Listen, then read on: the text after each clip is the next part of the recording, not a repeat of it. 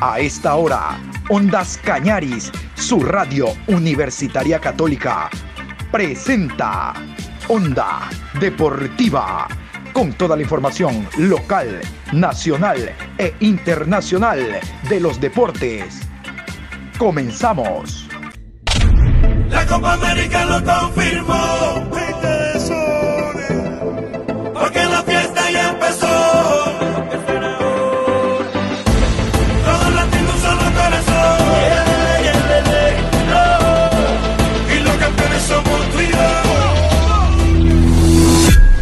Hola Juan Pablo, ¿cómo le va? Qué gusto. Aquí estamos en la programación Onda Deportiva. Hoy viernes, último día laborable de la semana. Aquí estamos, hoy 27 de, perdón, 28 de mayo. 28 de mayo, no te comas un día. 28 de mayo, programa 743. Sí, señor. Como les decía, hoy se juega la decimocuarta fecha de la Liga Pro con un partido el sábado y el domingo. Se jugarán también esta fecha. Y se cierra, cerramos el libro de Liga Pro y abrimos el de eliminatorias, el de Copa América. Por lo tanto, esta jornada será muy importante. Haya pa- eh, partidos tremendamente atractivos, como esa dupleta que se va a jugar al mismo horario, el próximo domingo. Universidad Católica Barcelona, Católica es el local, y MLE ante Independiente del Valle. Recuerden ustedes, Católica Barcelona, Independiente del Valle visitando el Estadio Capol. Pero ¿qué les parece si revisamos la jornada completa? Reitero, entre viernes, sábado y domingo, fecha decimocuarta, árbitros y horario. Viernes 28 de mayo, 19 horas, Estadio Fernando Guerrero Guerrero en la ciudad de Riobamba. Centro Deportivo Olmedo recibe a Manta. Árbitro central, Mario Romero. Línea 1, Juan Aguiar. Línea 2, Juan Cruz. Cuarto árbitro, Jordan Montesé. Asesor de árbitros, William Lozano. Sábado 29 de mayo a las 14 horas en el Estadio Jocay de Manta, Delfín enfrenta a 9 de octubre. Árbitro central, Jaime Sánchez. Asistente 1, Edwin Bravo. Asistente 2, Alejandro Lupera. Cuarto árbitro, Leandro Angulo. Asesor de árbitros, Franklin Loor. A las 16 horas con 30 en el estadio Cristian Benítez Betancourt de Guayaquil, Guayaquil City versus Muchurruna. Juez central, Rodi Zambrano. Línea 1, Paul Palacios. Jonathan Monar, línea 2. Cristian Arizaga, cuarto árbitro. Asesor de árbitros, Félix Badaraco. A las 19 horas en el estadio ASA Banco del Austro en la ciudad de Cuenca, Club Deportivo Cuenca enfrenta al técnico universitario. Juez central, Carlos Aroca. Línea 1, Félix Vera. Línea 2, José Quirós. Cuarto árbitro, Wellington Arauz. Asesor de árbitros, Juan Bravo. Domingo 30 de mayo, 13 horas con 30, en el Estadio Bellavista de Ambato, Macará recibe a Aucas. Juez central, Henry Arizaga. Línea 1, David Bacasela.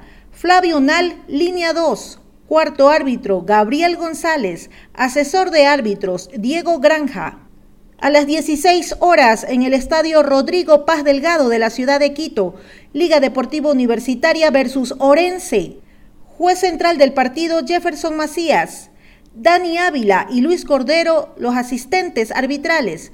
Cuarto árbitro, Carlos Vallas. Asesor de árbitros, Roberto Flores. A las 19 horas, Club Sport Emelec recibe a Independiente del Valle en el estadio Banco del Pacífico Capuel. Juez central, Franklin Congo.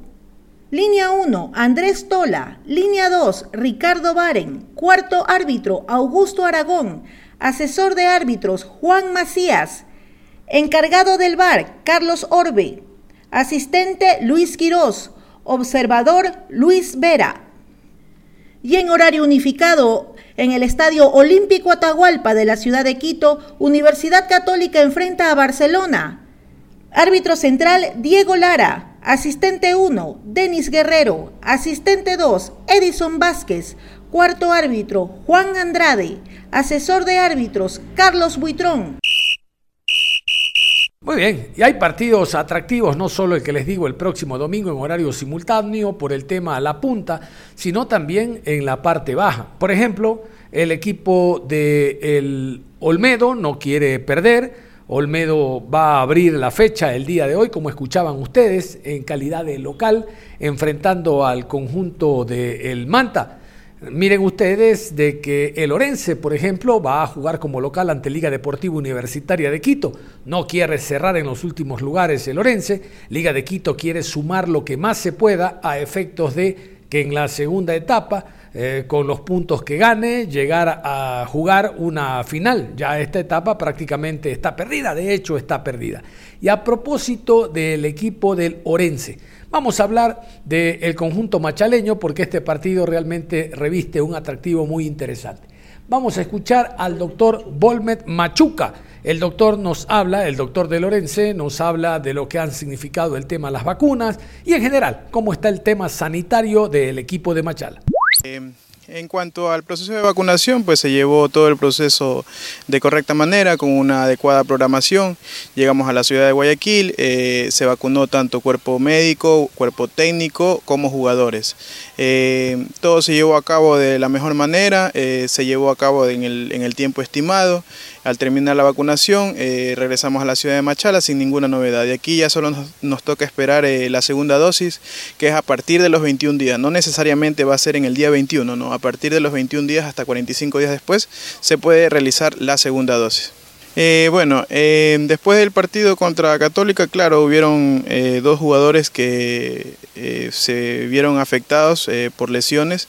la lesión más grave, pues la llevó el jugador Henry Quiñones, que en este caso actualmente está con reposo en casa. Actualmente ya lleva cuatro días de lesión, él está en casa, se le está dando antiinflamatorio, se le está, se lo está visitando y en este momento lo que él tiene ya, ya, ya está diagnosticado eh, eh, por un traumatólogo pues, que lo está valorando afuera. Eh, él está, se le hizo una resonancia magnética el día, al segundo día después de la lesión, en el cual se evidenció pues que hay una ruptura del ligamento cruzado anterior. Es una lesión grave que lo dejará fuera de las canchas por aproximadamente unos ocho meses que es el tiempo estimado de recuperación. Eh, la cirugía se la va a realizar ya en estos días eh, porque son, eh, se espera que el jugador, la, la, la, inflamación que tiene en la rodilla pues baje para poder ser intervenido quirúrgicamente. ¿no? La, la lesión que él tiene, como les repito, es muy grave, y va a ser por artroscopía. está programada en que entre hoy y mañana el, el jugador sea intervenido quirúrgicamente. En cuanto a Arián Pucheta, pues él tuvo un, un micro desgarro, tiene en el bíceps femoral tiene un desgarro de aproximadamente 3.5 milímetros. Eh, él tiene un tiempo de recuperación aproximado de 4 días. Eh, hoy, hoy es su último día ya de, trabajos eh, diferenciales con el fisioterapeuta y de rehabilitación. ¿no? El día de mañana va a comenzar a probar ya en cancha y esperemos que para el día domingo esté listo para el partido eh, que tenemos en, la ciudad de Quito. Eh, Sebastián Asís, lo de Sebastián Asís no es algo tan, tan grave, ¿no? él tuvo un golpe, más que todo fue un, un pisotón de parte de, un, de su compañero, pues eh, le pisó los huesos propios del pie, que son el tarso y el metatarso, se vio afectado, se le hizo una, una, una rayos X para ver si había algo de, afectación ósea, pero no, no, no, no hay nada que llame la atención, simplemente fue un golpe, un pisotón, como les repito, y él está ya en proceso de recuperación, ya hoy día entrenó con el equipo, va haciendo trabajos igualmente diferenciados, pero ya está eh, trabajando. El resto del equipo actualmente estamos igual, con con plantilla completa, no hay ningún otro lesionado, todo el equipo está con una buena actitud eh, de cara al partido, pues no contra Liga de Quito. Y seguimos hablando del conjunto de Lorenses porque el técnico Patricio Lara dio declaraciones en torno a este compromiso Hubo un momento en que la continuidad de Lara estaba en duda, se le ganó al 9 de octubre, luego se ganó visitante, se perdió el partido anterior ante Universidad Católica contra todo pronóstico, pero bueno, Patricio Lara continúa al frente del equipo y a continuación analiza no solo lo que significa esta fecha, sino de cómo van a aprovechar la para de campeonato, si van a haber o no incorporaciones para la segunda etapa. Con presencia de Ondas Cañaris vamos a escuchar a Patricio Lara. Eh, profesor, faltan dos partidos para que termine la etapa. El objetivo principal será no terminar en uno de los últimos puestos. ¿Y qué, habrá, qué hará el equipo durante la para del torneo? Eh, sí, indudablemente que quedan seis puntos de esta etapa. algo inusual de que se juegan, se jugarán este fin de semana tres, un juego, estarán, y, y en 45 días posteriormente los otros tres, eh, donde hay un gran lapso de tiempo eh, que a veces es productivo como para terminar algo, redondear algo, o a veces no tanto, ¿no? Para, para ya tener un panorama mucho más claro. Pero sí, indudablemente que es sumar y, sumar de a tres para, para salir de, de, la posición en que estamos. Eh, desde lo matemático, desde lo anímico, como para estar, eh, como dije en otra oportunidad, estar eh, bien parados para la segunda etapa. A continuación vamos a darle paso al periodista John Lester Hidrobo de Radio Onda Cañaris. Adelante.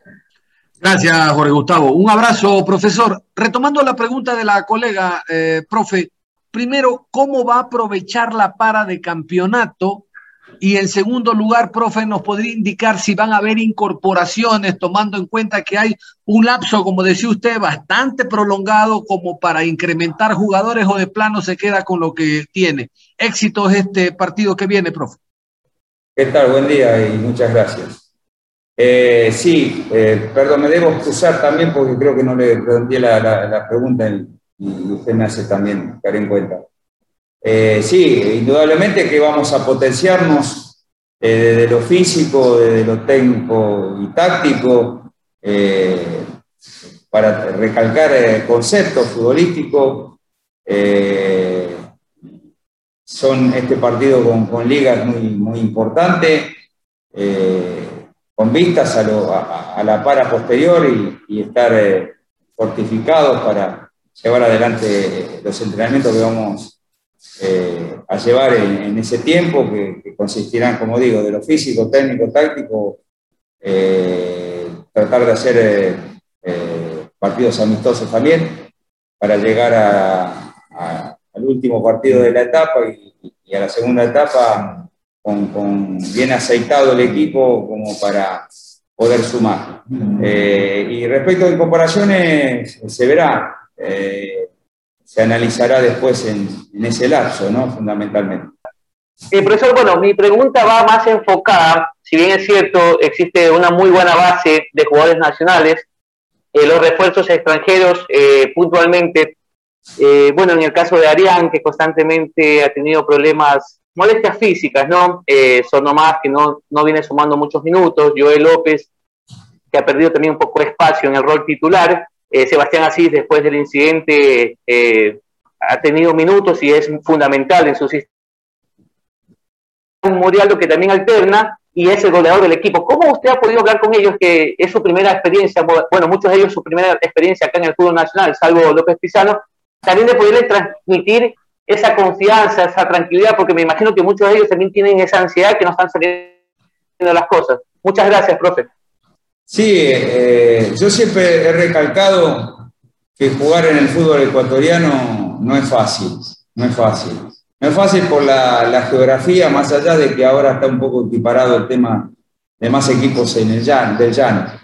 Pero no, y aparte, no solo eh, esta geografía, sino eh, la competencia en sí, ¿no? de cómo se juega. Así que insisto, eh, hay, que, hay que estar preparado para jugar aquí. Y bien dice usted, eh, puntualmente estos muchachos le ha costado de lo físico y, también lo futbolístico. Bueno, después hubo eh, temas emocionales, si se quiere, de expulsión, lesiones que, le han restado continuidad a ellos y continuidad también al equipo de, de estar modificándose, ¿no?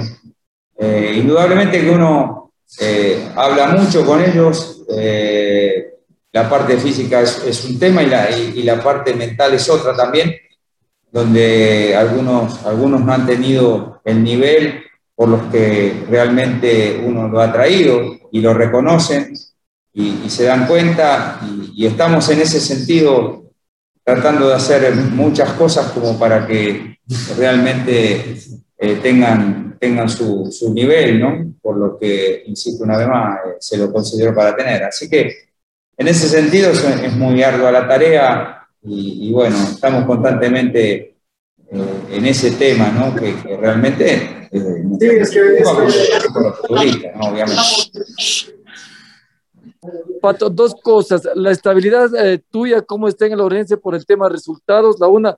Y la otra, hay cómo jugar con la desesperación de Liga, ya que Pablo, repito, no viene sacando resultados con Liga Deportiva Universitaria y prácticamente eh, al no conseguir resultados eh, hay un descontento por parte de la hinchada.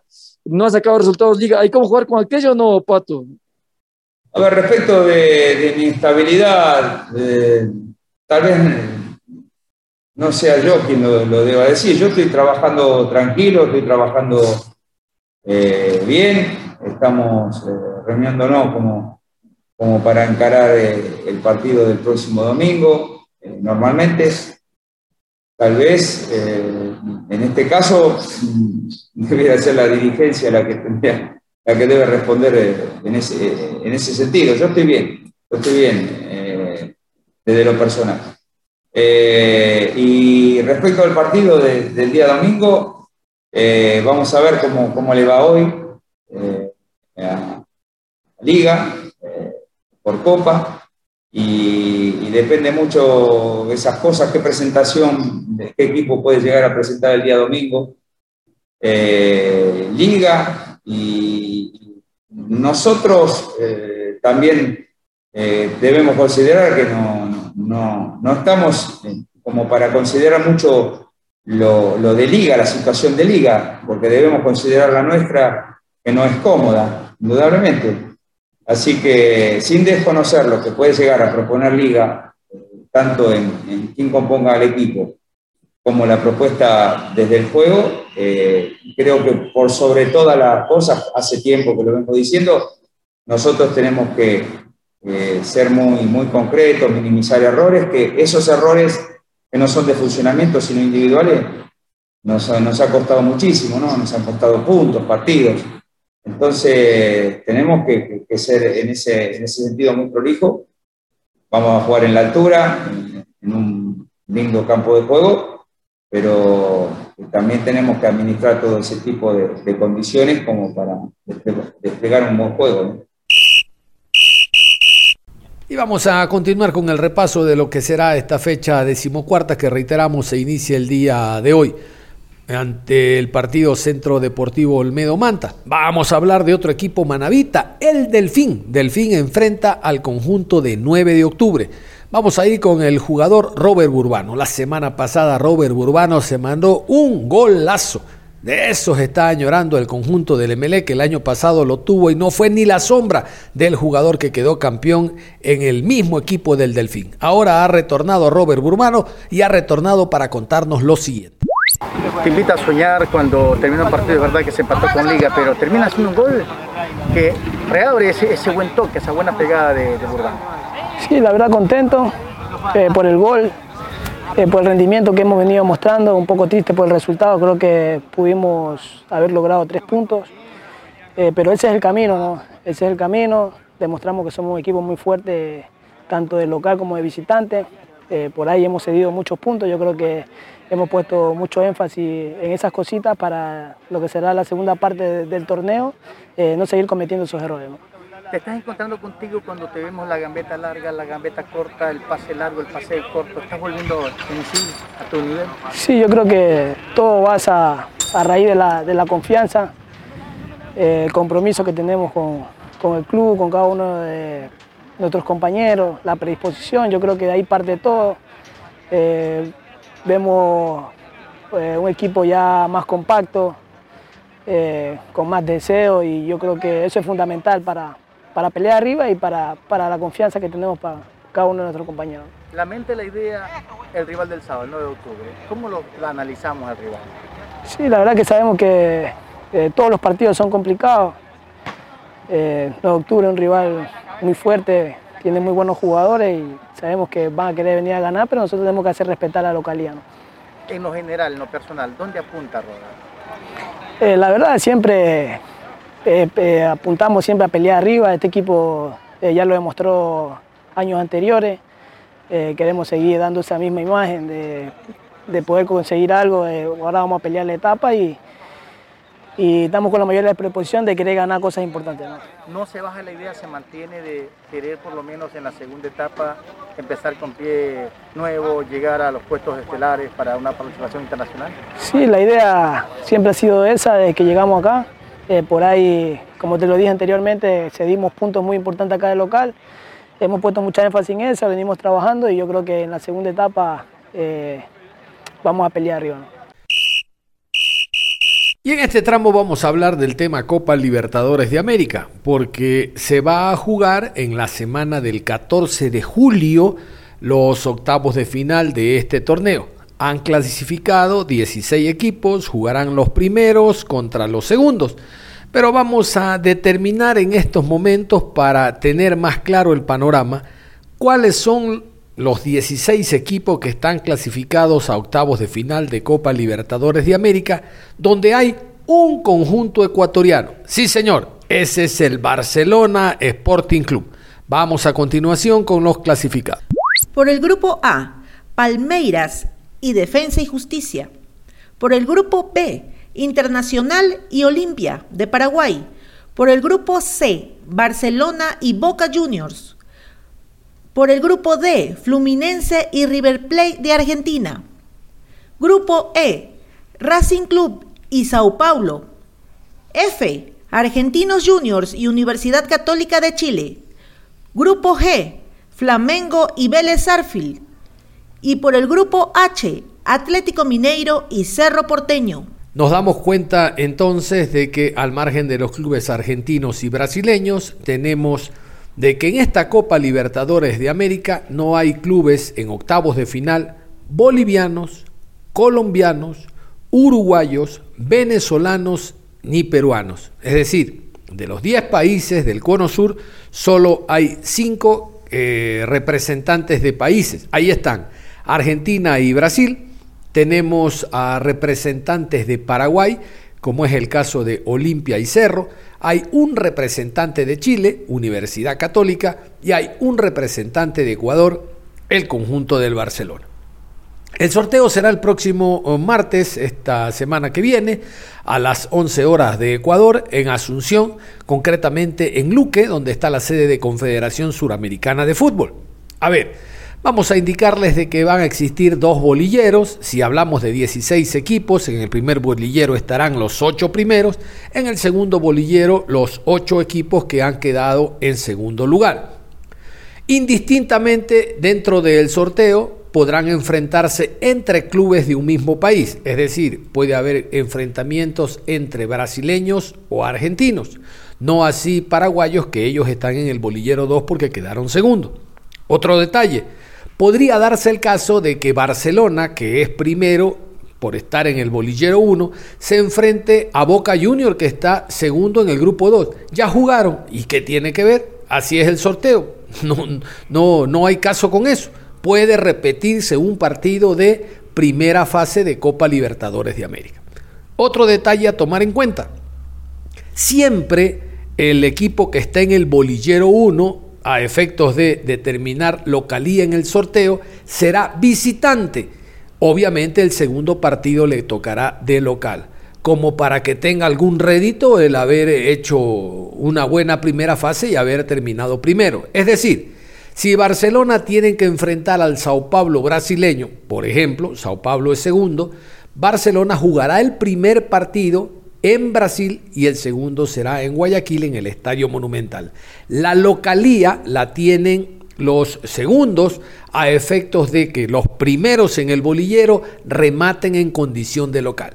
En otro tiempo se hubiera dicho, aprovechando la presencia de público, que vaya a apoyarlos y todo lo demás, pero en este caso no es otra cosa simplemente de que darles el mérito por haber terminado primero y en su casa, en su estadio, terminen actuando en esta Copa Libertadores de América.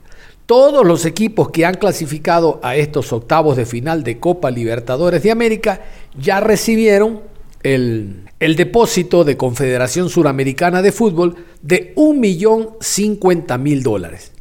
Un millón cincuenta mil dólares, que les viene muy bien a los clubes que están participando en este torneo. Cabe destacar estos son detalles que hay que remarcarlos, que el millón cincuenta mil dólares es un premio por clasificar. No tiene nada que ver los traslados, la logística, que Confederación Sudamericana lo, lo entrega aparte. Ese es otro rubro. Si el día de mañana por A o B no se puede jugar en uno de los estadios y Confederación manda a jugar a otro escenario deportivo, todos esos gastos corren por parte de Confederación Suramericana de Fútbol. Se da cuenta de que ahora es negocio participar en estos torneos internacionales. Pero antes había dinero, sí, pero había muy poco. Yo recuerdo en Copa Libertadores al campeón de la Libertadores pagarle un millón de dólares. No ahora, en fase de grupo ya embolsarse en fase de grupo, por llegar Barcelona se eh, embolsó 3 millones de dólares. Ahora por pasar de fase de grupo a octavos de final tiene 1.050.000 dólares. Es decir, ya tiene 4 millones 50 mil dólares. Ojo que este año no hay, por el tema pandemia, la presencia de público en los estadios. Pero el marketing, la publicidad, el sponsor es diferente el de Liga Pro, el del campeonato local a Copa Libertadores de América. Ese es un tema importante. La publicidad que Barcelona tiene en la camiseta tiene otro valor al actuar en torneos internacionales, porque su marca se está observando a nivel de América. No es lo mismo que la marca se observe en el Ecuador, que se haya visto en Brasil con el Santos, en Buenos Aires, Argentina con Boca, en La Paz contra el equipo del De Strongest. Además, la televisación de partidos que va para toda América Centroamérica a través de Fox México y el mundo en general, es evidente que el valor de la publicidad es otra. Y le hablo de la camiseta. La publicidad estática no cuenta porque para partidos de Conmebol, es decir, para partidos de Confederación Suramericana de Fútbol, donde está el ente suramericano registrando los, eh, los temas publicitarios en la estática de los escenarios deportivos, la publicidad, se han dado cuenta, es íntegramente de confederación. Los bancos, las cervezas, las gaseosas, eh, eh, los rehidratantes, todo eso corre por cuenta de Confederación Suramericana de Fútbol. No así reitero la publicidad que tiene el equipo en la camiseta y o pantaloneta. Así están los equipos entonces clasificados para octavos de final de la Libertadores de América y vamos a estar nosotros a la espera de lo que demande el sorteo. Ya hay voces, ya hay voces de periodistas eh, ecuatorianos, particularmente guayaquileños, ¿no? Ojalá nos toque Cerro Porteño, porque resulta de que a Cerro el año pasado le ganamos en el Monumental y allá en Asunción le pasamos cinco. No, no. El fútbol marca una historia diferente. Si en el mismo torneo marca una historia distinta, no será de un año a otro. Este Cerro Porteño con Barcelona estaba peleando fase de grupo. Ahora los dos están clasificados. Cerro es segundo, sí, pero a efectos del sorteo se tendrán que ver las caras en un ida y vuelta. O como dicen los chicos Foxes, el mata-mata. El ida y vuelta, así se decía antes. Ida y vuelta. Entonces, es indiferente si Barcelona se enfrenta a Cerro, o ojalá nos toque Universidad Católica, o nos toque el Olimpia. No, no, eso es lo de menos. Cuando un equipo está para cosas grandes, pues el que sea. De repente a Barcelona le toca a River, mire que River estuvo a punto de quedarse al margen de, de estar en octavos de final, tema COVID, el tema jugadores ausentes, entró y miren ustedes de que River es uno de los grandes de América y así como está con la recuperación que, de jugadores que tiene, tomando en cuenta toda esta para, va a tener un equipo poderoso para octavos de final. Esta semana que viene, los jugadores argentinos, en su gran mayoría de, que actúan en el medio local, hablo de jugadores de River Plate, se están yendo a Estados Unidos, concretamente a Miami, a recibir las vacunas. Es que en Estados Unidos es mucho más fácil, ahí están pidiendo que eh, la población llegue y se vacune, en Argentina la cosa está durísima, así que la directiva de River, con mucha inteligencia, ha determinado que en esta semana que viene todo el plantel de River vaya a Estados Unidos y se eh, inyecten la primera vacuna. Esto es un detalle a tomar en cuenta. El resto lo vamos a conocer de seguro aquí en Ondas Cañaris la próxima semana, concretamente el día martes, para saber cuál es el, fin del sorteo de Copa Libertadores de América y cuál será el rival visitante primero del Barcelona en este torneo. Perfecto, cerramos la información deportiva a esta hora de la tarde, reiterando la invitación de estar en sintonía de Ondas Cañari, su radio universitaria católica. El día de mañana, recuerde, recuerde, recuerde, 18 horas con 30, Deportivo Cuenca Técnico Universitario. La cita es por esta señal. Un abrazo, hasta entonces.